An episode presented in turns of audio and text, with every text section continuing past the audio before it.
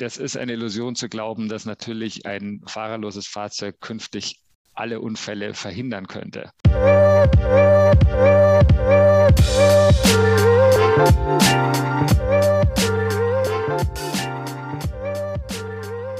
Moin, mein Name ist Simon und ihr hört Niemand am Steuer.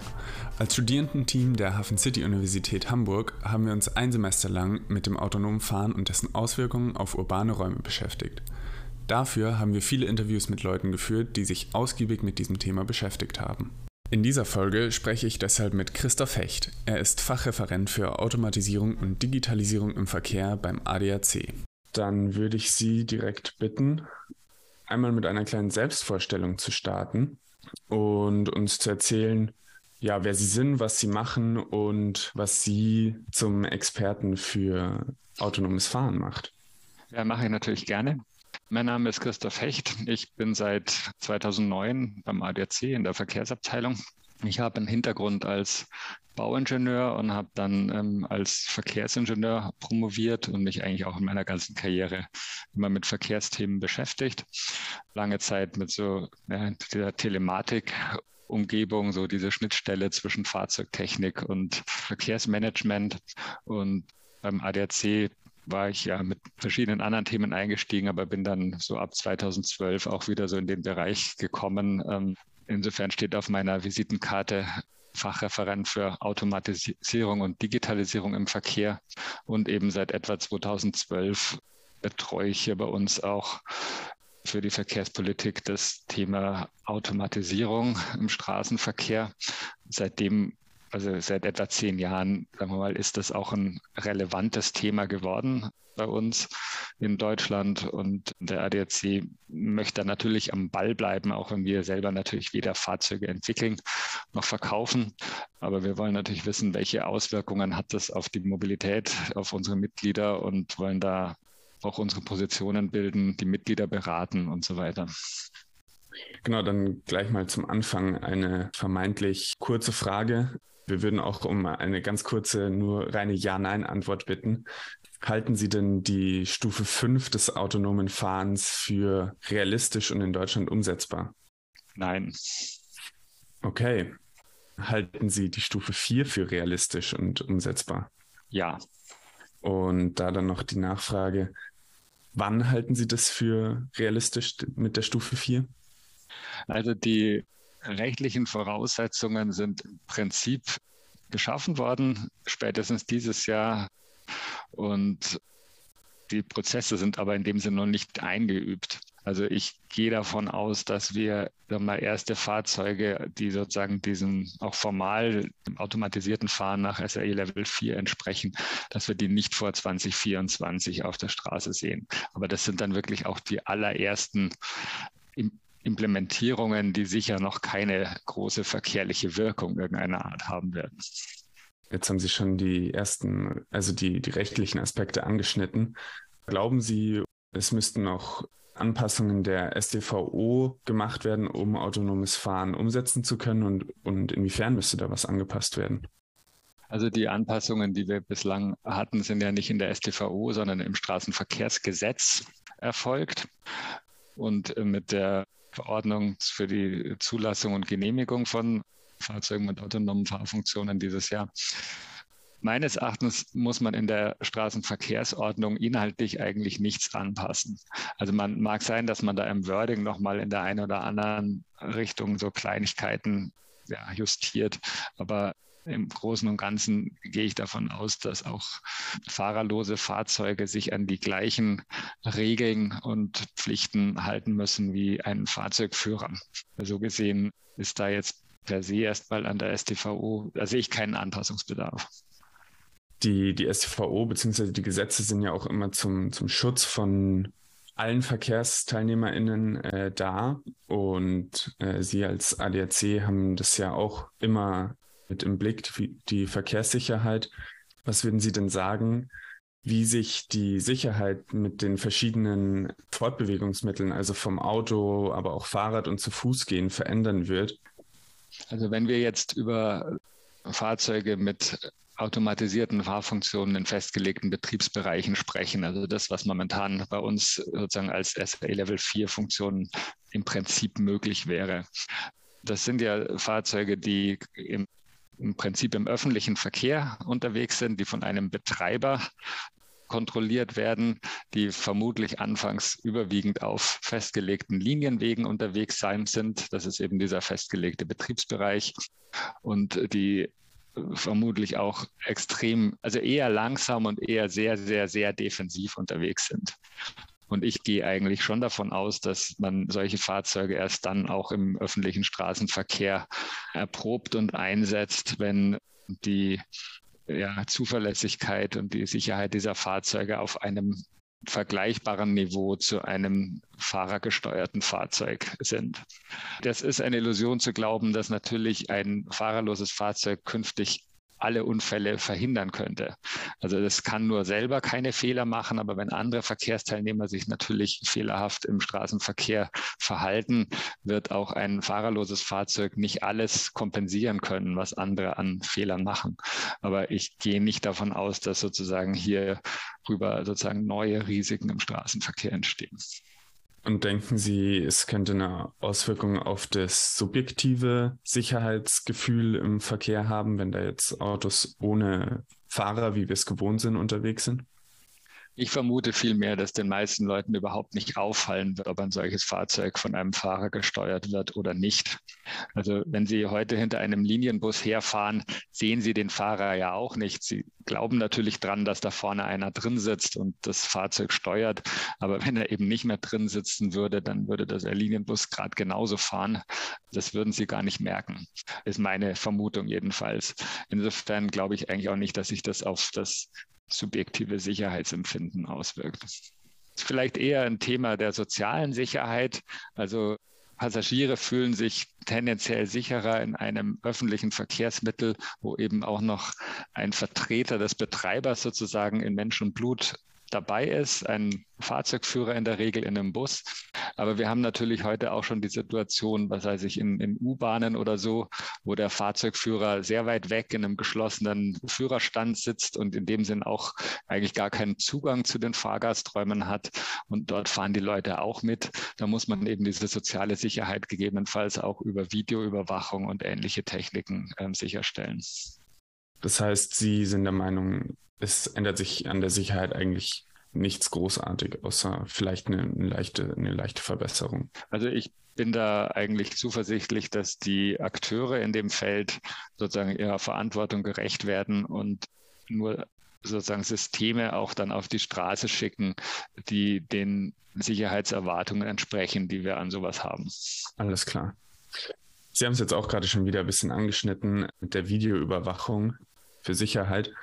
Das ist ja im Allgemeinen auch eine große Debatte dabei und wir haben immer wieder Zitate vom, von ADAC-VertreterInnen gefunden, äh, die gesagt haben, es wird Systeme geben müssen, wo Daten, Videodaten, Fahrdaten gespeichert werden, um in Unfallfällen die, äh, die Frage des, des oder der Schuldigen zu klären oder einfach um Unfallszenarien aufzuklären. Was denken Sie, wie kann da mit den Persönlichkeits- und Datenschutzrechten umgegangen werden, wenn so massenhaft Daten gespeichert werden müssen? Also da würde mich jetzt tatsächlich schon interessieren, auf welche Zitate Sie da anspielen. Also das ist tatsächlich ein, sagen wir mal, schwieriges Thema, aber ich glaube nicht, dass wir uns da so eindeutig bisher positioniert haben, dass wir sozusagen äh, die Aufzeichnung von Videodaten Unfallauswertung fordern. Wir haben natürlich tatsächlich die Situation, dass heute viel, viel mehr Kameras in technischen Systemen und auch in Fahrzeugen vorhanden sind. Im Prinzip haben wir zwingend eigentlich in Zukunft in allen Pkw Frontkameras für alle möglichen Zwecke, für die Fahrstreifenerkennung, für die Notbremssysteme und so weiter.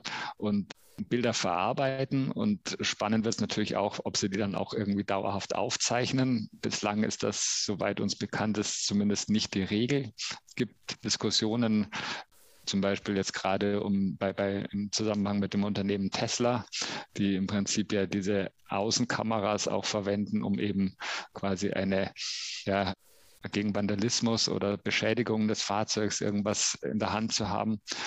Hat aber tatsächlich eigentlich gar nichts mit Automatisierung zu tun, sondern das ist eigentlich grundsätzlich eine Entwicklung, die betrifft letztlich aber auch jeden Einzelnen, der mit seinem Smartphone in der Öffentlichkeit Aufnahmen macht, auf denen andere Personen zu sehen sind. Insofern, also diese, diese Diskussion um die, also quasi die Interpretation von solchen Bildaufnahmen als personenbezogene Daten und die, was man mit denen machen kann oder nicht machen kann, ist ist eine brisante Geschichte. Wir haben da ja auch Dashcams ist natürlich so ein Thema, Nachrüstgeräte, die heute jeder in seinem Auto haben kann. Aber der ADAC ist da eigentlich nicht in irgendeine Richtung positioniert und wir beobachten da eigentlich auch nur mit Interesse, wie die, wie die Diskussion sich gerade entwickelt. Okay, ja, also wir haben äh, uns da auf ein Zitat aus der Zeit gestützt, aber das haben Sie, denke ich, jetzt auch relativiert oder Stellung dazu bezogen. Genau, jetzt kommen wir zu einem Frageblock, den wir ein bisschen darauf gestützt haben, Sie ja auch Lobbyregister im Bundestag eingetragen sind und der ADAC ja auch generell äh, große Interessenvertretung von Autofahrenden in der Politik ist. Dazu erstmal die Frage überhaupt, wie sehen Sie die aktuelle Stimmung in den politischen Behörden oder im politischen Apparat zum autonomen Fahren? Ist da Interesse, ist da Begeisterung, Abneigung? Wie nehmen Sie das wahr? Also das ist grundsätzlich ein positiv besetztes Thema. Ich würde sagen, das ist vorwiegend auch ein industriepolitisches Thema. Also man möchte da eigentlich einen Technologiekomplex sozusagen fördern, in dem man glaubt, dass die deutsche Automobilindustrie eine führende Position einnehmen kann und natürlich damit auch die Exportchancen für die deutsche Automobilindustrie weltweit verbessern. Ich meine, Sie wissen, unsere Automobilindustrie also bietet eigentlich immer im Premium-Bereich an. Sie muss also im Prinzip die besten Funktionen als Erste auf dem Markt haben, um erfolgreich zu sein. Und insofern will man da die Rahmenbedingungen so schaffen, dass das auch hier bei uns entwickelt und erprobt und vorgestellt werden kann, damit es dann sich auch eben als ein USP für die deutsche Automobilindustrie entwickelt. Ungeachtet dessen glaube ich, hat man auch festgestellt, dass sozusagen die Entwicklung bei den Privat-Pkw vermutlich eher nicht in Richtung Level 4 und Level 5 Fahrzeuge geht, sondern also das, und das ist jetzt auch der rechtliche Rahmen mit diesen Fahrzeugen mit automatisierten Fahrfunktionen festgelegten Betriebsbereichen, der eigentlich ja eher auf öffentliche Verkehrsmittel zugeschnitten ist. Und ich denke auch zu Recht hat man das ja so geplant jetzt, dass ein Fahrzeug, das eben, in, in dem kein Fahrzeugführer mehr die Verantwortung übernimmt, dass das durch eine entsprechende Leitstelle überwacht werden muss. Und das ist eine Konstellation, die der Privatkunde im Grunde ja überhaupt nicht darstellen kann. Also der Schwerpunkt insbesondere auch in der Forschung und in der Förderung aus dem Verkehrsministerium, der ist inzwischen meines Erachtens schon sehr stark in Richtung solche People Mover, Shuttles, Busse und so weiter gegangen. Im Bereich der Privat-Pkw, was ja letztlich doch die Domäne der deutschen Automobilindustrie ist, haben wir inzwischen ein erstes Angebot für ein Level-3-System, den Staupilot von Mercedes. Aber das ist momentan sicher auch noch nicht der Verkaufsschlager schlechthin, weil das natürlich auch sehr, sehr hochpreisig angesiedelt worden ist. Und da versucht man, denke ich, auch die Rahmenbedingungen zu schaffen dass, dass solche Systeme kommen können. Aber ich glaube, fördertechnisch ist der Schwerpunkt momentan, also inzwischen eher in Richtung eben diese öffentlichen Verkehrsmittel. Und da muss man natürlich auch sehen, also die, das Verkehrsministerium bekennt sich ja auch dazu, zum Erreichen der Klimaschutzziele hier einen Wandel in der Mobilität zu unterstützen. Sie wollen den öffentlichen Verkehr auch stärker fördern und die Menschen dazu bewegen, eben stärker öffentliche Verkehrsmittel zu nutzen. Und letztlich muss da das Angebot besser werden und wir haben aber gleichzeitig auch das Problem, dass wir einen eklatanten Mangel im Bereich der Busfahrer, auch der Zugführer und so weiter haben. Und insofern wird man in dem Bereich überhaupt nicht umhin kommen, zunehmend ähm, die Beförderungsmittel eben auch fahrerlos fahren zu lassen, weil wir überhaupt nicht die Fahrer herkriegen, um das Angebot zu fahren, das wir im Rahmen der Verkehrswende eben eigentlich brauchen.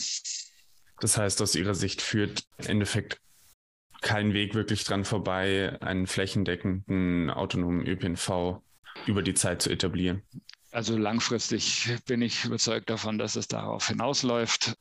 Also wir haben in allen anderen oder in ganz vielen anderen Lebensbereichen letztlich auch die Situation, dass Prozesse, die früher von Menschen durchgeführt wurden, auch komplexe Prozesse zum Teil eben dann irgendwann automatisiert wurden.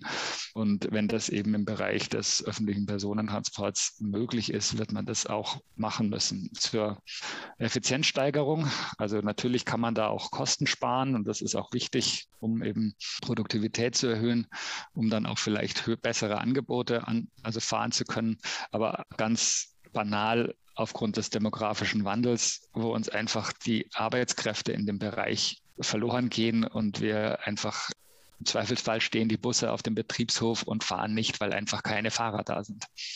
Und sehen Sie das politische Potenzial, dass durch Maßnahmen welcher Art auch immer dieser Wandel hin zur, zur Nutzung von ÖPNV oder dann im Speziellen auch autonomen ÖPNV angeregt wird?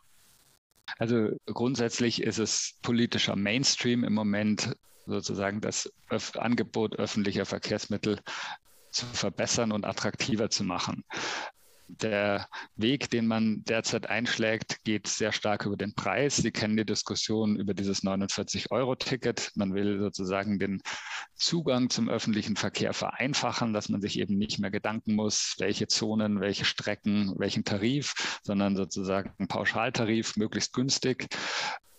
Aus unserer Sicht beim ADAC ist aber mindestens genauso wichtig, das Angebot grundsätzlich zu verbessern. Gerade im ländlichen Raum haben wir heute die Situation, dass die Leute selbst im vergangenen Sommer mit diesem extrem günstigen 9-Euro-Ticket den öffentlichen Verkehr nicht genutzt haben, weil schlicht kein passendes Angebot gefahren wurde. Also wenn kein Bus fährt, dann ist es auch egal, ob er nur 9 Euro im Monat kostet. Insofern ist da was zu tun der Bezug zur Automatisierung, also die Automatisierung an sich macht den öffentlichen Verkehr nicht attraktiver für die Nutzer. Letztlich dürfte das den Leuten im Endeffekt dann relativ egal sein, ob dieses Fahrzeug, das sie transportiert, von einem menschlichen Fahrzeugführer oder einem Automaten bewegt wird. Ich glaube nicht, dass da in großer Zahl sozusagen Entscheidungen darauf basieren, ob ich das Ding dann, ob ich dann einsteige oder nicht sondern es muss überhaupt fahren, es muss zu dem Zeitpunkt fahren, wo ich fahren will, es muss äh, sag mal, sauber und komfortabel sein und es muss halbwegs schnell mich dahin bringen, wo ich hin will. Das sind die Faktoren, die den ÖV attraktiv machen. Und um jetzt sozusagen auch nochmal auf Ihre etwas weiter gefasste Frage zu gehen, ob sozusagen die politische Stimmung gibt, das Auto unattraktiv zu machen, um den ÖPNV zu fördern. Ich möchte einfach nur darauf hinweisen, dass wir eher in einem demokratischen Rechtsstaat leben in Deutschland zum Glück. Und also die überwältigende Mehrheit der Haushalte besitzt einen Privat-Pkw und nutzt diesen Privat-Pkw auch, weil der eben ihre Bedürfnisse am besten erfüllt. Nicht, weil er am billigsten ist oder so, oder, sondern weil er einfach sozusagen ihre persönlichen Mobilitätsbedürfnisse gut erfüllt. Und letztlich setzt die Politik, das sind ja die gewählten Volksvertreter, setzt den Willen des Volkes um.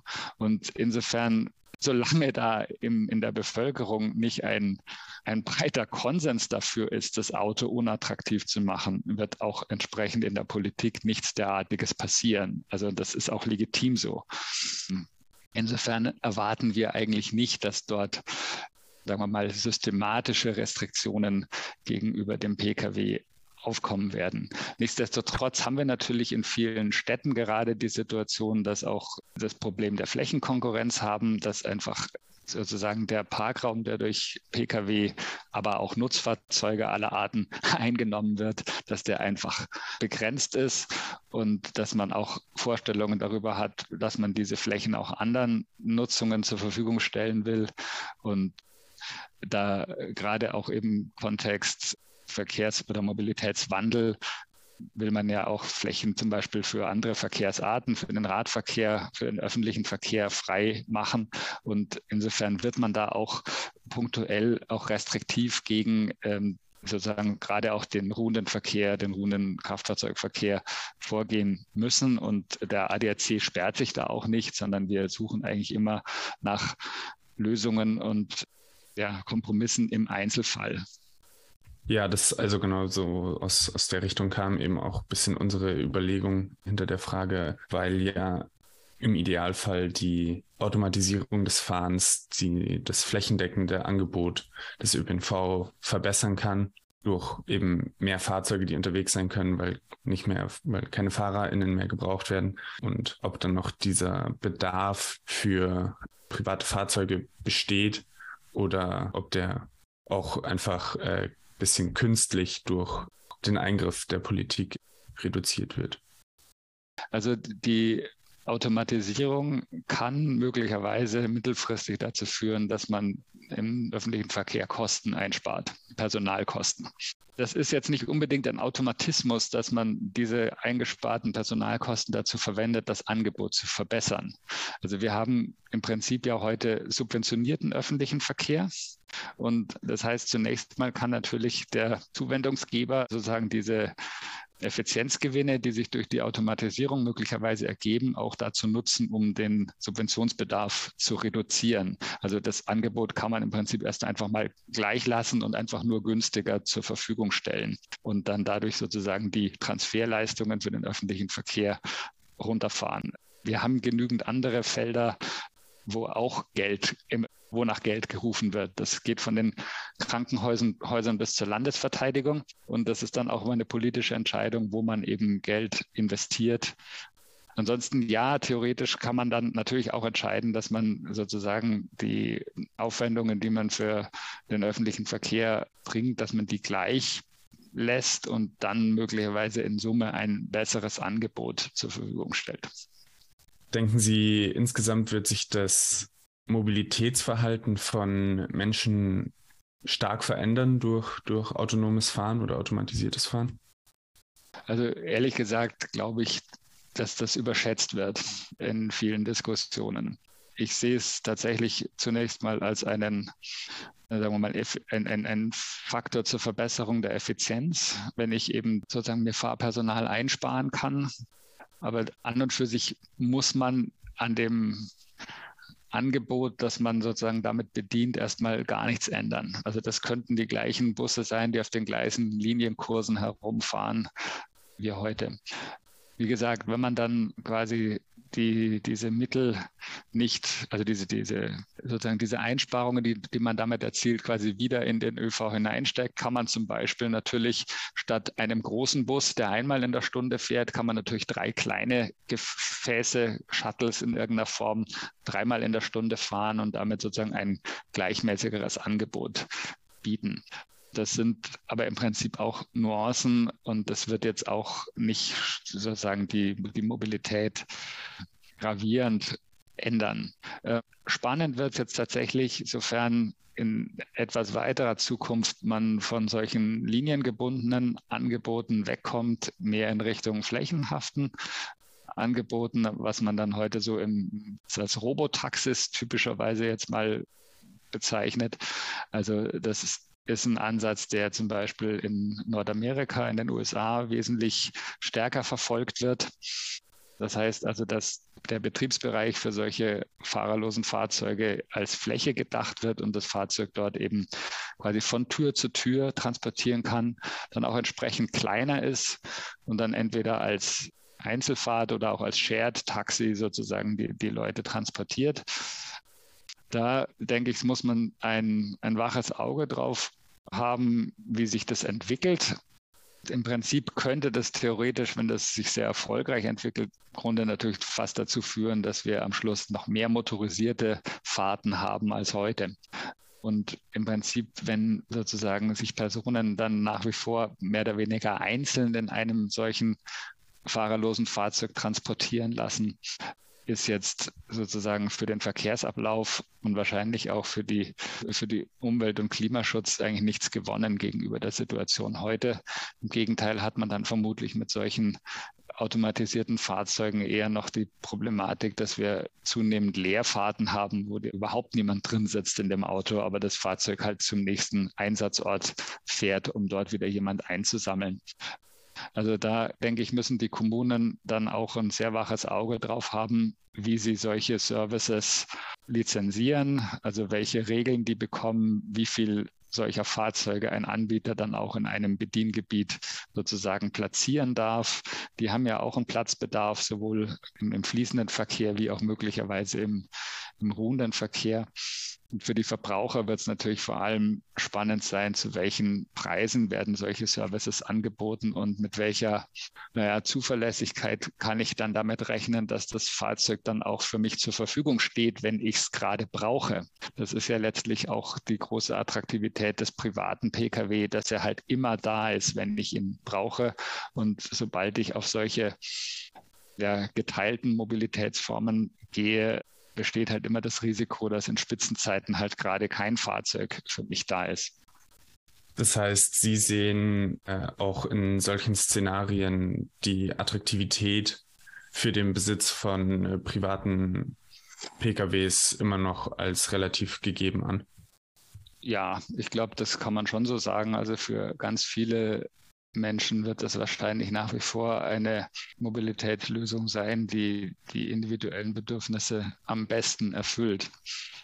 Und im Zusammenhang damit vielleicht auch denken Sie, dadurch, dass man nicht mehr selber fährt, kann sich das emotionale Verhältnis oder generell das Verhältnis zum Auto, kann sich das verändern dadurch, dass man nicht mehr selber fährt? Was meinen Sie jetzt mit, dass man nicht mehr selber fährt? Naja, wenn wir von automatisiertem Fahren sprechen, also dass man einfach nicht mehr jede Fahrt selber mit dem Auto fährt, ähm, sondern gewisse Strecken automatisiert auch fahren lassen kann im privaten Raum, also Autobahnfahrten. Meinen Sie jetzt sozusagen im eigenen Pkw oder in einem von einem Betreiber zur Verfügung gestellten Fahrzeug? Mm, sowohl als auch, würde ich sagen. Also im, im, im Privat-Pkw haben wir im Prinzip ja auch heute schon sozusagen immer mehr Fahrerassistenzsysteme. Und die Speerspitze im Moment ist sicher jetzt dieser Staupilot oder der Drive Pilot, glaube ich, heißt es von Mercedes. Und solche Anwendungen werden vermutlich in den nächsten Jahren noch quasi eine Reife erlangen, dass man quasi sich auch über längere Strecken auf der Autobahn mit Reisegeschwindigkeit von der Fahraufgabe abwenden kann. Nichtsdestotrotz ist es natürlich immer noch das eigene Auto und man bleibt auch Fahrzeugführer in diesen Systemen. Das sind SAE Level 3 Systeme und das ist jetzt in dem Sinn auch keine Überwachung durch eine Betriebsleitstelle erforderlich. Also nach meiner Einschätzung wird das aber sozusagen die höchste Ausbaustufe werden, die wir im Privat-Pkw sehen. Und da sehe ich jetzt eigentlich keine großen Unterschiede zu den Fahrzeugen heute. Und wenn jemand sich heute mit seinem Fahrzeug sozusagen eng verbunden fühlt, dann wird er das auch in zehn Jahren noch tun können oder, oder einfach tun. Dann wenn, wie gesagt, im öffentlichen Verkehr meine ich jedenfalls, dass es in dem Sinn keine großen Unterschiede machen wird in, in einem Shuttle, in einem Linienbus, was auch immer, ob da jetzt vorne ein Fahrzeugführer, ein Busfahrer drin sitzt oder ob das Fahrzeug fahrerlos fährt. Meine emotionale Bindung an den Linienbus ist jetzt nicht so wahnsinnig groß. Ich weiß nicht, ob es da andere Leute gibt, aber auch da, glaube ich, wird das nicht jetzt einen, einen Game Changer oder so verursachen. Das heißt, Sie sehen ja auch, wenn ich das jetzt richtig verstanden habe, eine große parallele Nutzung von teilweise autonom oder automatisiert fahrenden Fahrzeugen, aber gleichzeitig auch noch ähm, relativ viele Fahrzeuge, die nur zu teilen oder vielleicht auch gar nicht automatisiert fahren. Wie, wie gestaltet sich da in Ihren Augen die, die parallele Nutzung? Also denken Sie, das kann funktionieren und bis zu welchem Grad funktioniert das? Es muss funktionieren oder es wird es einfach nicht geben. Also neben den motorisierten Fahrzeugen haben wir auch noch nicht motorisierte Verkehrsteilnehmer. Wir haben alle Arten von auch motorisierten Zweirädern, die vermutlich auf sehr lange Zeit nicht automatisiert oder fahrlos unterwegs sind. Äh, wir haben im Zweifelsfall selbst noch Pferdefuhrwerke auf der Straße. Also wir haben immer einen Mischverkehr und wenn wir jetzt nur auf die Autos schauen, also die haben Sie vielleicht auch schon mal gelesen, dass die das Durchschnittsalter der zugelassenen Pkw in Deutschland eigentlich von Jahr zu Jahr steigt. Wir sind jetzt, glaube ich, inzwischen bei einem Durchschnittsalter von über zehn Jahren.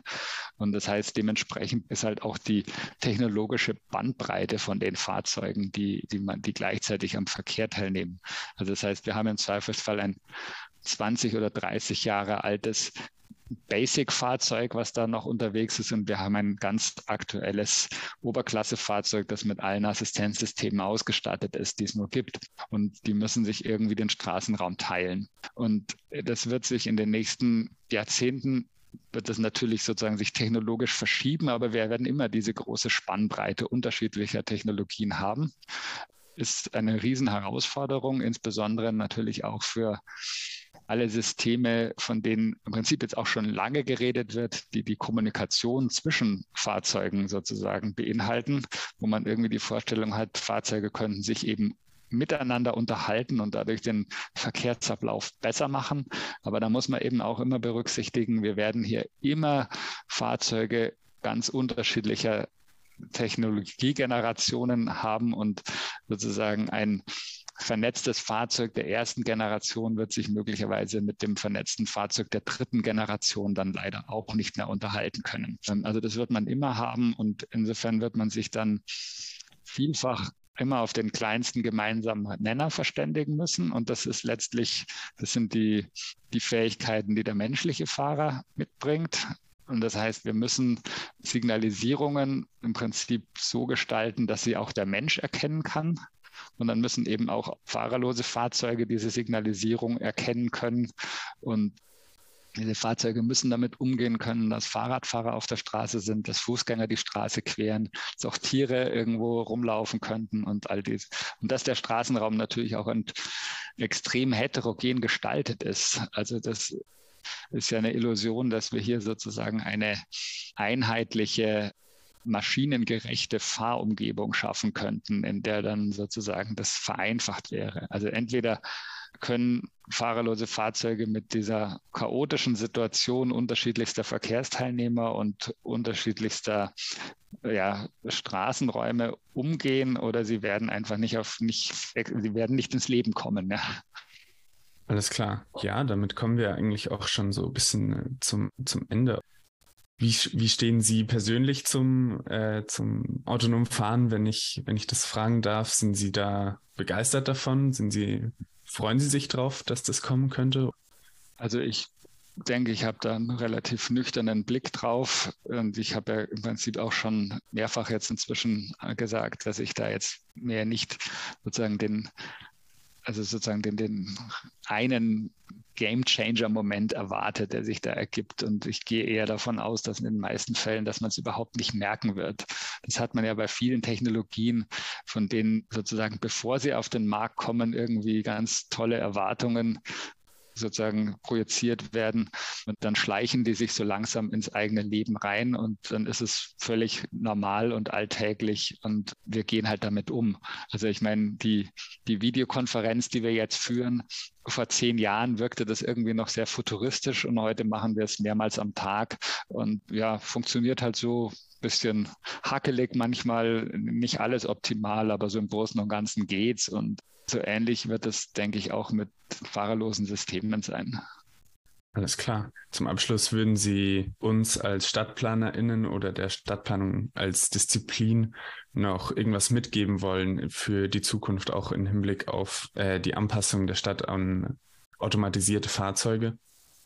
Ah, schwierig. Also Sie kennen ja vermutlich auch die Forschungsgesellschaft für das Straßen- und Verkehrswesen, die im Prinzip auch das wesentliche Regelwerk für alle Fragen der Verkehrsplanung und auch der Entwurf von Verkehrsanlagen und so weiter herausgibt. Die haben jetzt vor kurzem irgendwie so ein Band herausgegeben, quasi aus der mehr aus der stadtplanerischen Sicht sozusagen die Erwartungen ans automatisierte Fahren beschreiben. Ich denke, man sollte sich einfach hüten, sozusagen zu hohe Erwartungen an, an Veränderungen durch die Automatisierung sozusagen zu hegen. Letztlich wird es notwendig sein, auch für automatisierte Transportsysteme die erforderlichen Flächen bereitzustellen. Also da wird sich nichts dran ändern. Und das sind nicht nur die Flächen im Fahrverkehr, sondern wir werden auch im, für die ruhenden Verkehre, für die Bereitstellung solcher Fahrzeuge wird man Flächen brauchen. Die muss man, also Mobilität braucht einfach auch Platz motorisierte Mobilität allzumal auch.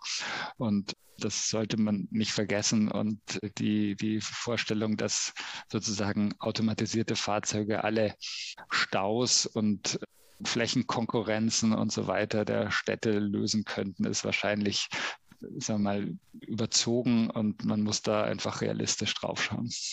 Alles klar. Danke sehr und äh, danke für Ihre Zeit heute. Ja, gerne doch. Wiederhören. Wiederhören. Nochmals vielen Dank für diese interessanten Einblicke und das Gespräch mit Ihnen. Und natürlich auch euch wieder herzlichen Dank fürs Zuhören und euer Interesse an dem Thema.